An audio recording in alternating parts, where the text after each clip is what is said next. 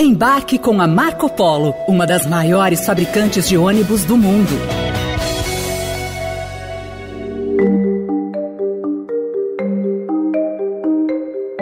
Qual é o preço da governabilidade? Vale a pena ignorar uma crise em troca de apoio político? No começo do ano, Lula disse que não iria tolerar erros dentro do seu governo e que quem os cometesse seria convidado a sair. Quem fizer errado sabe que tem só um jeito. A pessoa será simplesmente, da forma mais educada possível, convidada a deixar o governo e se cometeu algo grave, a pessoa terá que se, se colocar diante das investigações e da própria justiça. Na prática, isto não está acontecendo. Você já teve oportunidade de ouvir neste podcast o caso do ministro das Comunicações Juscelino Filho, do União Brasil. Mas a série de escândalos ganhou novos capítulos. Mas comecemos do começo. Segundo a apuração do Estadão, quando era deputado federal, o titular da pasta destinou 5 milhões de reais do orçamento secreto para asfaltar uma estrada de terra que passa em frente à sua fazenda, em Vitorino Freire, no Maranhão.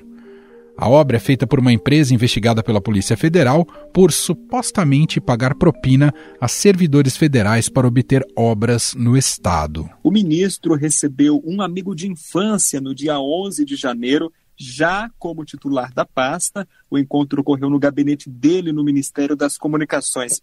Esse amigo é o Diogo Tito. Ele é dirigente do União Brasil, o mesmo partido de Juscelino Filho, e ele é sócio oculto de uma empresa que levou 3 milhões do orçamento secreto lá em Vitorino Freire, que é a cidade do ministro e onde a irmã Luana Rezende é prefeita.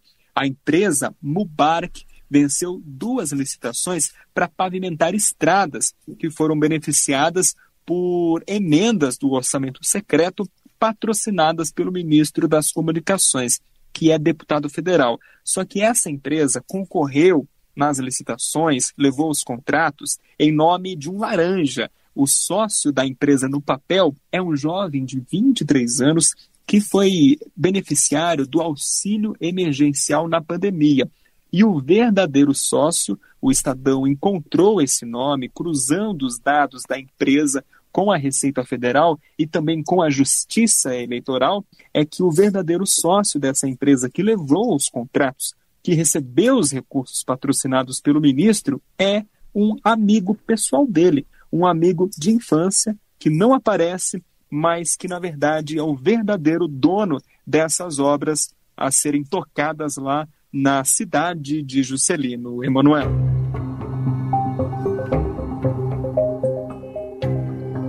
Este que você ouviu é o repórter do Estadão em Brasília, Daniel Vetterman, detalhando este primeiro caso envolvendo o ministro das Comunicações.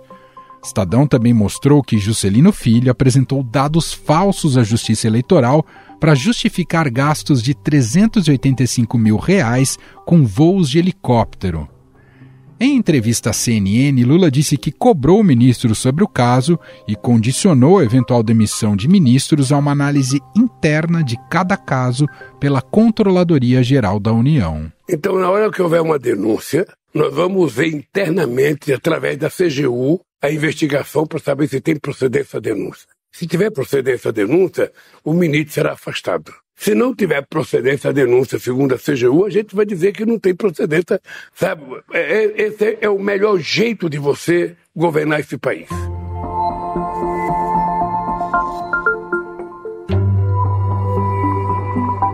No entanto, de lá para cá, nenhuma decisão foi tomada e Juscelino Filho continua à frente do Ministério das Comunicações, mesmo nunca tendo trabalhado nesta área.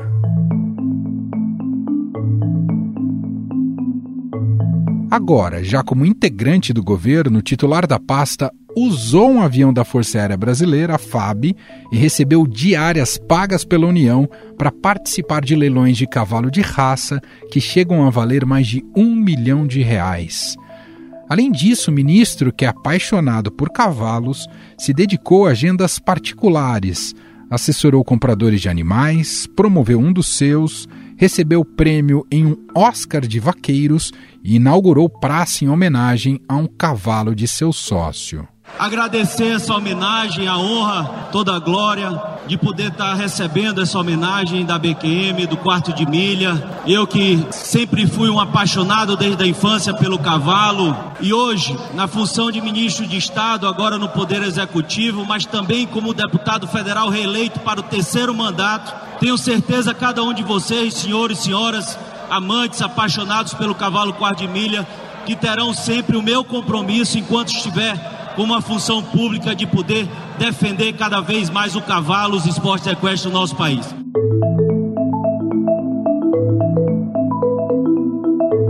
Quem nos conta com um pouco mais de detalhes essa história é o repórter do Estadão em Brasília, Vinícius Valfré. O é, que, que fez o ministro, Manuel? Ele colocou na agenda é, dois dias de compromisso. Na quinta-feira, e na sexta-feira, dias 26 e 27 de janeiro. Só que para esses dois dias ele marcou na quinta-feira uma reunião ali na Claro, de uma hora, na sexta-feira marcou duas reuniões, uma de meia hora na Anatel e outra de uma hora na Telebrás, e a partir do meio-dia ele pôde se dedicar totalmente ao compromisso que estava marcado já há muito tempo. Naquele final de semana ocorria em São Paulo, primeiro na capital e depois em Boituva, é, uma série de eventos relacionados à criação de cavalos de raça, cavalos da raça quarto de milha que chegam aí a ser vendidos por mais de um milhão de reais. Então, na sexta-feira, depois ali dos seus compromissos é, como ministro, o Juscelino Filho se dedicou a esses eventos. E aí, depois desse, desse evento, desse Oscar, como eles chamam, é, dos vaqueiros aí, o Oscar do quarto de milha, Juscelino então foi para Boituva, onde participou de dois leilões. E nesses leilões, Emanuel Pasme, é, ele recebeu diárias do governo federal para poder se deslocar para esses locais. Lembrando aqui, para deixar muito claro, os compromissos oficiais com o ministro de Estado foram na quinta-feira, logo que ele chegou em São Paulo, uma agenda na Claro, e depois na sexta pela manhã. Daí, da sexta tarde, sexta noite, sábado, domingo, tudo isso, nada, aliás, nada disso fazia parte da agenda oficial do ministro. Mesmo assim, ele recebeu aí diárias que passam dos 600 reais para poder se deslocar e ali ter as suas despesas custeadas durante todos esses compromissos. E nesse leilão, Emanuel, curioso que o ministro mesmo estando lá, foi a São Paulo com o avião da FAB, recebeu diárias para isso, estava totalmente dedicado a negócios particulares. Ele estava assessorando compradores na compradores que participavam desses leilões, inclusive ele estava também expondo um de seus cavalos que deve ser é, colocado em leilão aí nas próximas semanas, nos próximos meses, um cavalo que deve ser, que deve chegar muito perto do recorde de valores é, negociados é, nesses cavalos em leilões. E estava lá é, o ministro, claro, apresentado ali como uma estrela do, do, dos eventos, né? Uhum. Afinal, eles falavam até, olha, é, você já o comprador aqui do lote 8, por exemplo, fez os lances com assessoria de um ministro de Estado. Você já teve assessoria do ministro de Estado para participar de lances? Então, essa aí, Emanuel, é a nova questão colocada aqui em Brasília. Mas as polêmicas envolvendo Juscelino Filho e seus cavalos não param por aí o ministro das Comunicações escondeu do Tribunal Superior Eleitoral um patrimônio de ao menos 2 milhões de reais em cavalos de raça. Para especialistas em direito eleitoral, a prática de ocultar bens pode ser considerada falsidade ideológica eleitoral com pena de cassação do mandato. Mas com todas essas denúncias e com a promessa de Lula de não admitir erros dentro de seu governo, por que Juscelino Filho ainda não caiu do cavalo?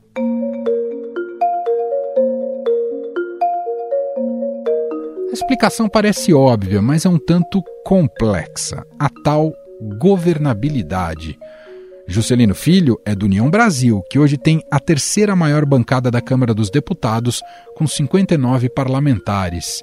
Em busca de apoio, Lula teve de ceder ao partido. E o União Brasil conseguiu emplacar três ministros no governo Lula: comunicação, turismo e integração nacional.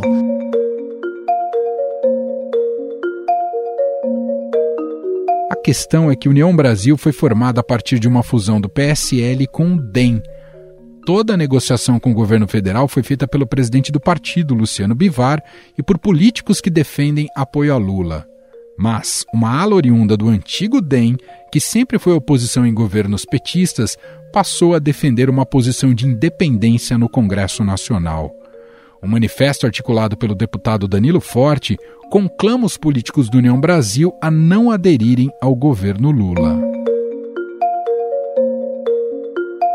Afinal, vale tudo em nome da governabilidade? Porque Lula, mesmo sem a certeza do apoio incondicional do União Brasil, mantém Juscelino Filho no governo? Sobre este assunto, vamos conversar com cientista político da FGV e colunista do Estadão, Carlos Pereira. Tudo bem, professor? Seja muito bem-vindo. Tudo bem, Manuel. Muito bom estar aqui mais uma vez com você. Professor, a série de escândalos envolvendo o ministro das Comunicações, Juscelino Filho, suscita o velho debate sobre os limites aí do fisiologismo associado à governabilidade. E aí te pergunto inicialmente, o governo precisa mesmo do União Brasil a ponto de sustentar um ministro que usa aviões da FAB para participar de leilões de cavalos? ele precisa do não Brasil, mas não ao ponto de ter um ministro que é apreciador de cavalos e não declara na sua é, declaração à Justiça Eleitoral que é proprietário de uma série de cavalos de raça. Então, a União Brasil é fundamental para o governo, dado que o governo montou uma coalizão minoritária e se coloca como uma, uma pretensão, uma ambição de aprovar uma série de reformas no Congresso Nacional reformas muito difíceis. Primeiro, inclusive, a reforma tributária, que em qualquer país do mundo, é, mesmo governos majoritários e um só partido que tem maioria de cadeiras, não tem facilidade de aprovar. Então, imagina num, num governo ancorado em 12 partidos, uma coalizão muito ampla, muito heterogênea, muito diversa, é, é muito difícil. Então, eu, não creio que o presidente vá poder prescindir do apoio do União Brasil. União Brasil é um, um, um partido-chave para o governo Lula. Entretanto, eu acho que o governo Lula poderia estabelecer critérios mais claros na gerência de sua coalizão e na composição da sua coalizão. Na realidade, esses critérios deveriam ser, Emanuel, discutidos com a própria sociedade. Isso deveria estar completamente aberto. O que está sendo trocado, em troca do quê, qual o peso político de cada parceiro. Quer dizer, é, o Brasil tem uma tradição de governos montarem coalizões, mas essas coalizões são obscuras no que diz respeito às negociações. Essas negociações são interpretadas como negociações sujas, ou mesmo, como você mesmo descreveu, como fisiologistas, porque essa é a imagem que passa diante desse componente secreto que é dado a essas negociações. Então, eu acho que urge ao presidente Lula fazer um debate mais claro com a sociedade, com os partidos políticos que fazem parte da sua coalizão, quais são os critérios de cada um dos indicados por cada um dos partidos que vão fazer parte da coalizão. E, diante de potenciais acusações, quais serão os procedimentos para lidar com esses problemas? Porque os governos Lula são governos que têm, no mínimo, uma nódoa com relação a eventos e passados de corrupção. Então, o presidente Lula está tendo uma terceira chance, uma chance, inclusive, de mostrar uma outra imagem. Para tanto, necessita sinalizar de forma clara para a sociedade e para os partidos o que pensa na composição dos seus ministérios e quais são os critérios que ele iria adotar nessa composição. Muito interessante senhor é, mencionar essa questão dos critérios, porque me parece já a gente não se escandaliza mais com o fato, a despeito do, da ficha corrida do ministro das Comunicações, Juscelino Filho, que o Estadão tem revelado com muita abundância. Mas tirando isso de lado, já é um tanto estranho a falta de conexão dele com qualquer aspecto da pasta que ele lidera. Eu não sei por que nem isso escandaliza, professor. É, escandaliza porque é delegado, vamos dizer assim, poderes amplos ao partido aliado para que o partido aliado escolha o seu representante à revelia da preferência do presidente, certo? Porque como o presidente não estabelece critérios claros, os graus de liberdade para o partido aliado de indicar quem quer que ele julgue responsável por aquela pasta, vai acontecer. Então, é fundamental que o governo, por isso que eu não deixo de responsabilizar o governo, em especial o presidente Lula, por esses inconvenientes, porque esse inconveniente está acontecendo justamente porque o presidente aceitou a indicação sem saber justamente os pré-requisitos, vamos dizer assim, as condições em que o indicado tinha para exercer aquele papel. E como você mesmo revelou, ele não tem esses predicados, né? não tem esses predicados. Então, é como se tem uma delegação de poder em branco para um determinado partido político e a responsabilidade fica para esse aliado, como se o governo quisesse se eximir da responsabilidade de estar tá nomeando alguém que vai ocupar o espaço no primeiro escalão do meu governo. Então, é fundamental o governo ter na mão exatamente, não estou não tô negando que os partidos indiquem, mas que o governo faça um processo muito mais criterioso para que os indicados preencham mínimos requisitos para ocupar uma determinada pasta. Né? Esse ponto também é muito interessante. Quer dizer, a saída para a governabilidade não é que é no sentido de acabar com a composição e divisão de poder com outros partidos. Há condições de fazer isso com critérios, certo, professor? Exatamente. Já tivemos experiências muito bem sucedidas, inclusive. Não é nem necessariamente o caso do ministro ser um expert naquela pasta específica. Eu lembro, inclusive, em outros governos, mas também no próprio governo do PT, lembra que o, o ex-ministro Palocci, que foi ministro da Economia, ministro da Fazenda de Lula, e foi um ótimo ministro no início, e ele era médico. Ele não era um ministro da Economia, mas ele foi capaz, através de uma boa coordenação, de indicar é, secretários de muita competência. Com a habilidade do ministro, ele conseguiu implementar uma política adequada. É, o que parece é que o presidente Lula, para não assumir a responsabilidade direta de interferir, não constranger os aliados, prefere delegar de porteira fechada esse ministério para um determinado partido, sem haver um diálogo de critérios mínimos ou de padrões éticos mínimos. E aí tenta justamente agir de forma posterior mas isso tem custos políticos, isso tem custos reputacionais, isso gera é, animosidades com o próprio partido, que isso poderia ter sido evitado se é, uma negociação mais clara, inclusive com a sociedade, olha, escolhi tal ministro por essa razão, aquele outro ministro não é um especialista, entretanto, ele montou uma equipe assim, assim, assado. Quer dizer, presidencialismo multipartidário requer coalizão. Coalizão requer composição de interesses. Professor, até aqui, quando estamos gravando o nosso papo, o governo não se posicionou oficialmente, nem extraoficialmente. O próprio ministro também não comentou as denúncias mais recentes do Estadão. O presidente Lula também não fez menções até aqui. O que esse silêncio revela na sua visão? Eu acho que revela uma hesitação do governo na gerência de sua coalizão. O governo Lula montou uma coalizão muito grande, né, com muitos partidos, 12 partidos, partidos esses, como eu falei, muito heterogêneos, muito díspares uns dos outros. Você tem desde a extrema esquerda, com PCdoB, PSOL, passando pelo MDB no centro, até partidos de direita, como União Brasil, como o PSD. É, é, é, é. Então, assim, é uma verdadeira salada de fruta heterogênea de partidos. Então, os custos de coordenação de uma coalizão tão ampla e heterogênea já são, por definição, muito altos. Além disso, o governo também não alocou poderes de forma proporcional com o peso político de cada um desses parceiros no Congresso. Você citou o caso do União Brasil, né? Sim. União Brasil é, é, é, ele deveria ter muito mais do que três ministérios. Na realidade, só tem dois, porque um terceiro ministro, que supostamente tinha sido dedicado, desistiu de migrar para o União Brasil. Então, em última instância, a União Brasil só tem dois gabinetes até então. É, das comunicações e do turismo. E os dois ministros da União Brasil têm problemas. É, então, assim, é fundamental que o governo leve em consideração o peso político de cada um dos parceiros.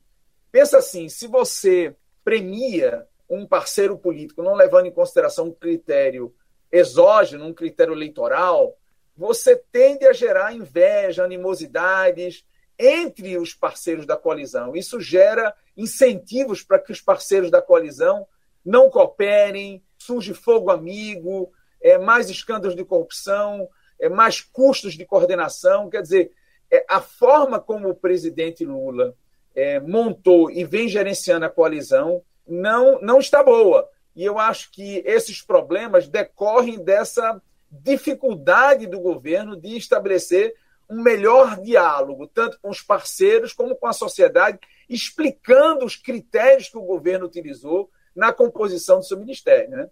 Além do mais, tem um outro elemento fundamental que a coalizão que o presidente Lula montou, ela de certa forma não espelha muito bem a, a preferência agregada do Congresso Nacional. Então, a coalizão, ela como é um mosaico muito grande, ela está um pouco distante do que o Congresso é, desejaria. Né? A, a coalizão deveria ser um pouco mais conservadora do que ela é, porque quanto mais a coalizão é distante do Congresso, não é reflexo da preferência do Congresso, mais difícil para que a coalizão também exerça o papel de construir disciplina e coesão com os membros dos partidos que fazem parte da coalizão no comportamento de voto deles dentro do Congresso. Então, o presidente Lula precisa olhar com mais carinho, com mais atenção a composição e a gerência dessa coalizão para que ela seja mais efetiva. Esse ponto também é muito revelador, professor. Quer dizer, por mais que tenha esse trabalho né, de ampliar né, essa coalizão, nada garante que essa base está sólida, coesa e vai dar respostas para o governo no Congresso Nacional. É isso? Não resta dúvida, porque os trabalhos é, acadêmicos, científicos que existem no Brasil sugerem que quanto maior o número de parceiros na coalizão, quanto mais diferentes eles forem entre si, quanto mais heterogêneos eles forem, quanto menos proporcional for a alocação de poder e de recursos levando em consideração o peso político de cada um dos parceiros. E quanto mais distante essa coalizão for da mediana do Congresso, mais dificuldade o presidente vai ter para fazer com que os membros dessa coalizão votem de forma disciplinada e coesa com o presidente. Então, o presidente Lula, provavelmente, é, se não melhorar a gerência de sua coalizão, se não melhorar a composição da sua coalizão, enfrentará mais derrotas no legislativo e os custos de gerência também tendem a aumentar. Então, é um início do governo, ainda há tempo de fazer ajustes, e a gente espera que o governo aprenda com os erros do passado, faça esses ajustes no sentido de tornar uma coalizão menor do ponto de vista do número de parceiros, mais homogênea, mais proporcional e mais consistente, mais congruente com as preferências do Congresso. Se assim ele o fizer, as chances do presidente ter mais disciplina e mais coesão no comportamento dos membros de cada um dos partidos na coalizão aumenta. Só para a gente fechar, o quanto um episódio como desse, como esse que a gente está acompanhando do ministro Juscelino Filho, pode também dar combustível e capacidade, não só combustível, tração, mas também capacidade de organização para a oposição, professor? Pode ser que sim, porque a oposição ainda não mostrou-se muito organizada. É, ainda não está claro quais serão as principais lideranças da oposição, mas de toda sorte é um combustível que a oposição tem, né? E a gente tem que verificar até que ponto se é o ministro que vai cair do cavalo ou se é o governo que vai cair do cavalo diante da insistência do governo de, da sua permanência no ministério. Né? A gente tem que esperar se a oposição vai ser ágil e inteligente e eficaz no uso desse escândalo para colher é, frutos faz parte da democracia, né? faz parte desses embates democráticos, dessa disputa da opinião pública, e ao ter uma oposição ferrenha, uma oposição aguerrida, apontando contradições do governo, é assim que faz com que o governo melhore e que o governo se comporte de acordo com os interesses da maioria da sociedade. Sem dúvida. Nós ouvimos aqui Carlos Pereira, cientista político da FGV, colunista do Estadão, analisando esse caso envolvendo Juscelino Filho, ministro, ainda ministro das Comunicações. Obrigado, viu, professor? Foi um prazer, Manuel. Até outra. Abraço. Até o fechamento deste podcast, nem o governo federal, nem o presidente da República e nem o próprio ministro das Comunicações, Juscelino Filho, se posicionaram sobre as denúncias. Estadão Notícias.